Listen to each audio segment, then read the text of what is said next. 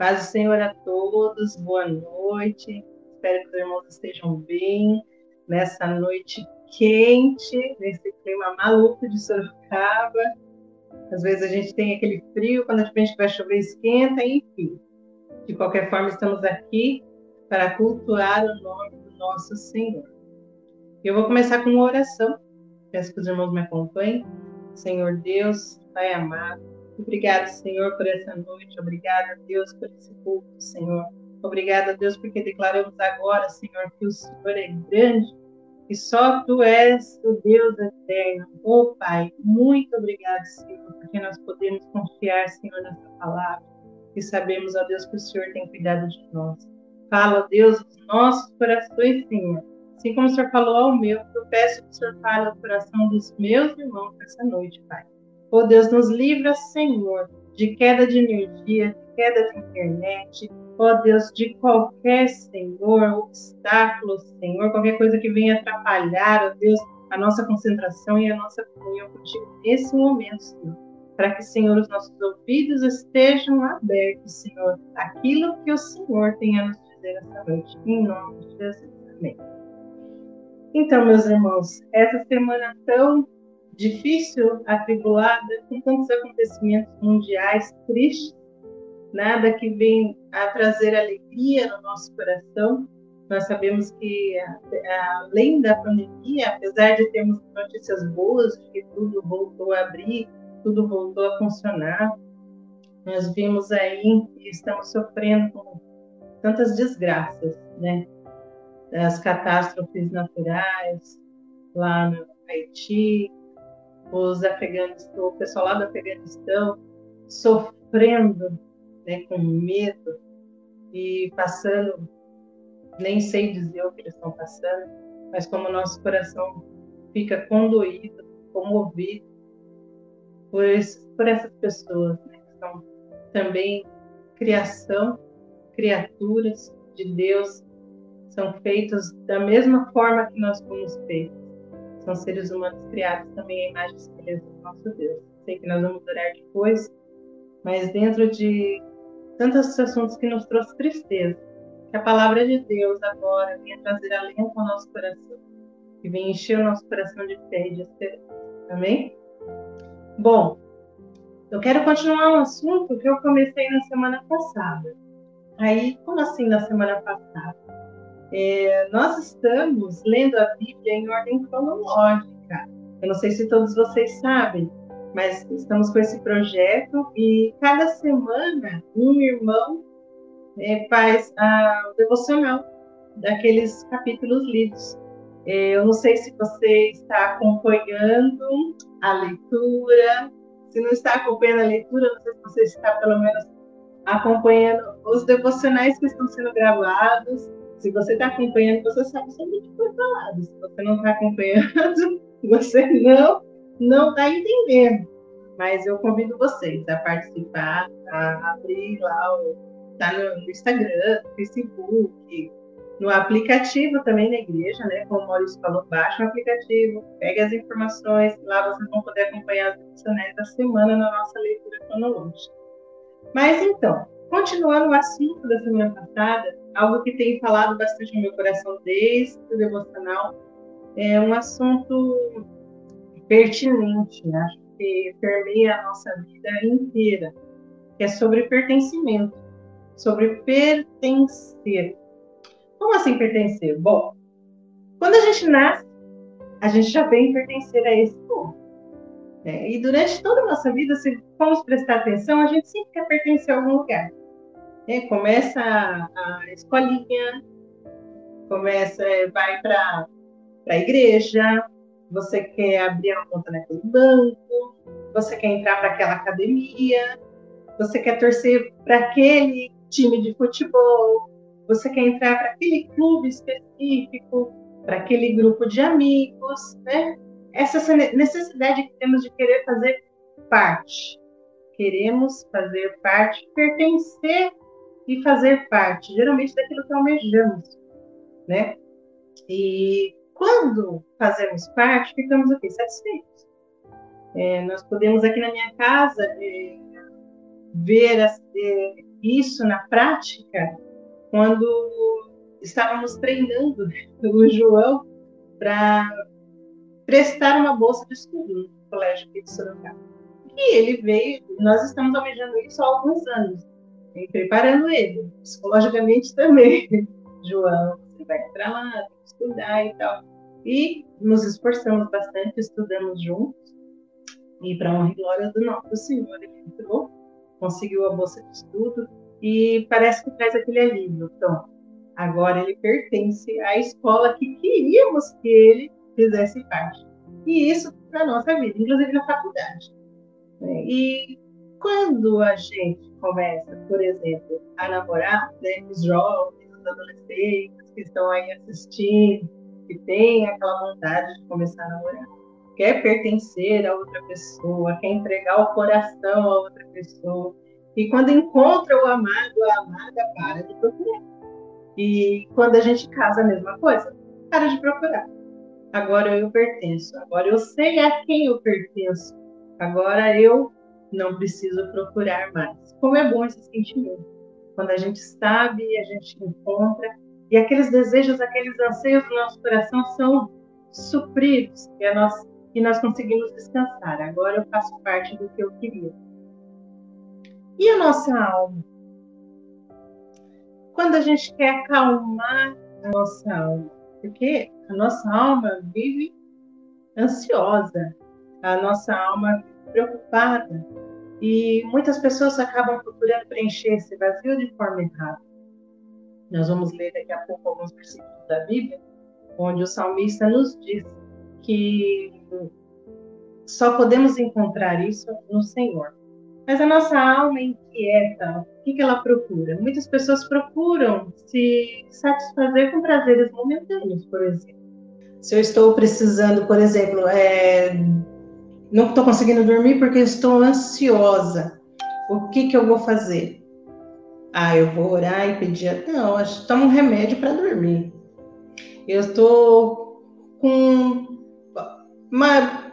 Não sei, eu não fui bem no meu relacionamento e eu tô triste em relação a isso. O que, que eu vou fazer? Muitas pessoas vão se entregar à bebida, se entregar a drogas, alguma coisa que possa fazer com que ela esqueça daquele problema naquele instante. Só que aquele problema que eu tentei é, resolver naquele momento foi só naquele momento. Depois ele vai voltar, outro vai voltar, e o que, que eu vou fazer?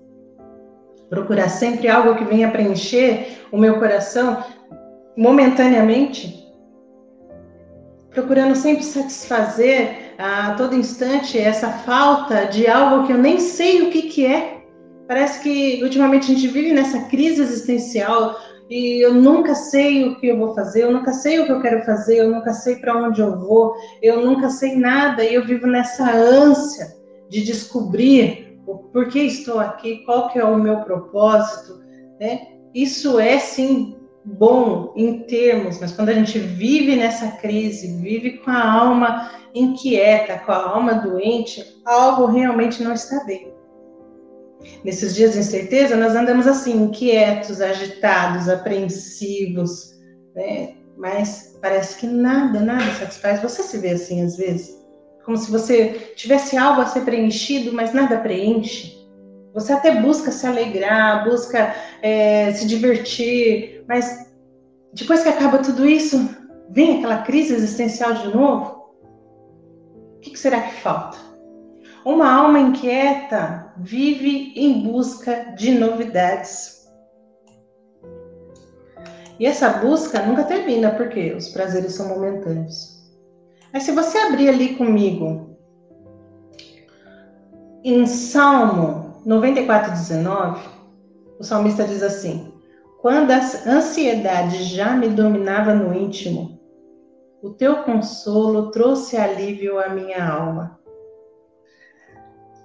Tem um outro, o Salmo 34, 4, que diz assim: Busquei o Senhor e ele me respondeu, livrou-me de todos os meus temores. O Salmo 121, 1 e 2 diz assim: Levanto os meus olhos para os montes e pergunto: De onde me vem o socorro? O meu socorro vem do Senhor que fez os céus e a terra. O salmista diz que as nossas almas só encontram descanso quando nos voltamos para Deus. Como assim nos voltarmos para Deus? Porque nós somos dele. Nós somos criados por ele, nós pertencemos a ele. E essa ânsia que não deveria existir, essa busca por algo, ela só é completa quando nós nos voltamos ao nosso Criador, voltamos àquele a quem nós pertencemos de fato. Nós somos dele e ele quer que nos voltemos a ele. Vou dar um exemplo para vocês de algo que aconteceu em casa. O... Há alguns anos eu dei um livro para o Carlos, dei um, na realidade um mangá, quando lançou um mangá sobre Jesus, eu achei tão curioso e faz, faz muitos anos. Eu comprei, foi muito, muito caro na época do lançamento, muito caro, e dei para ele de presente. E durante um tempo, né, nem sei se ele leu inteiro, mas eu acabei emprestando para um jovem que veio aqui em casa e nós aconselhamos na época, um jovem e sua mãe, eu emprestei. Falei, olha, ele é jovem, ele vai gostar, é novidade e tal. Nunca mais eu recebi de volta esse, esse mangá. Falei, nossa, Carlos, me desculpa. Eu não sabia que a pessoa não ia devolver. E passaram-se alguns anos, posso dizer que pelo menos seis anos. E estava eu no sebo esse ano, mês passado, mês passado, ou esse mês até. E comecei a ver ali alguns livros. E para minha surpresa, eu estava vendo a parte de mangá e vi um, um exemplar daquele. Aí pensei, poxa, vou comprar, né? Eu estou devendo para o Carlos há alguns anos, pelo menos eu vou devolver para ele. Aí peguei para folhear, quando eu abro, o nome do Carlos no mangá. Mas como assim? O nome do Carlos? Falei, nossa, esse era o livro do Carlos. A pessoa vendeu para o sebo. Eu vou comprar de novo. Porque eu quero, ele é meu. Eu vou comprar de novo. na hora lembrei na obra redentora de Jesus, né? Nós já somos dele, mas ele nos comprou novamente e pagou um alto preço por isso. Quando nós entendemos que pertencemos a Deus, nós voltamos a Ele, essa busca, ela termina.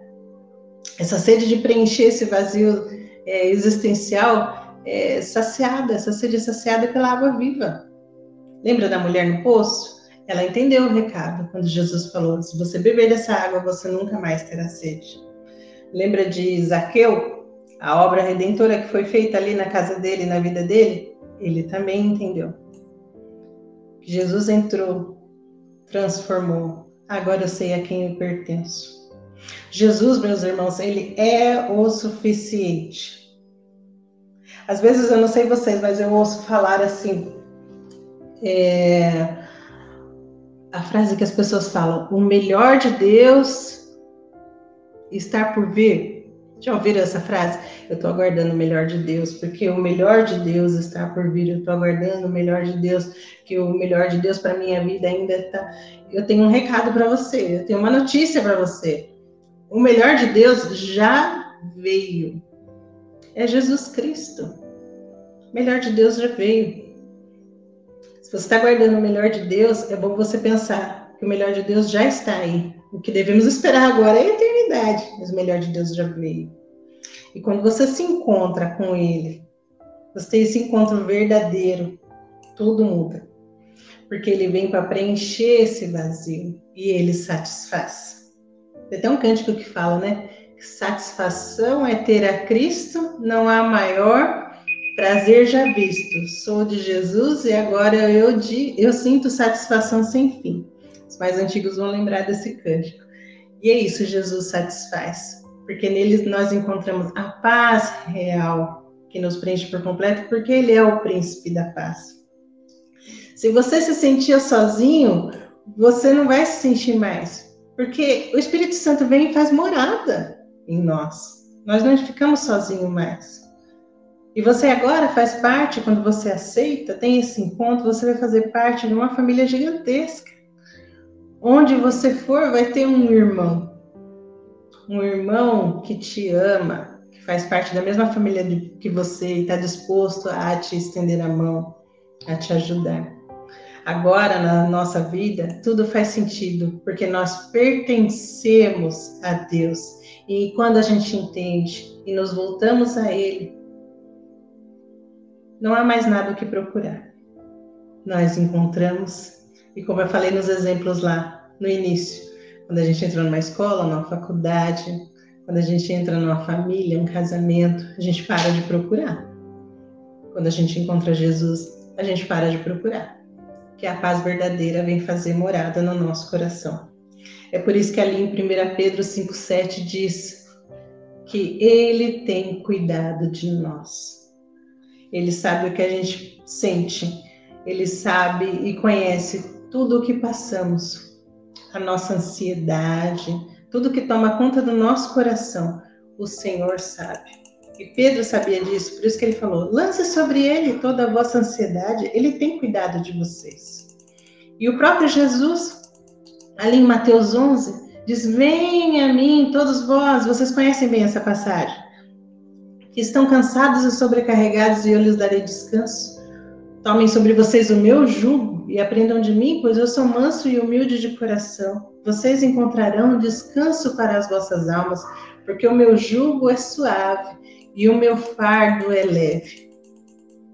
Mas Isaías 55, 6, ele nos alerta dizendo o seguinte: busquem o Senhor enquanto se pode achar, clamem por ele enquanto ele está perto. O dia de buscar o Senhor, o dia de nos voltarmos a Ele, o dia de voltarmos os nossos olhos, entregarmos a nossa vida àquele que nos criou, é hoje, não é amanhã, não é depois.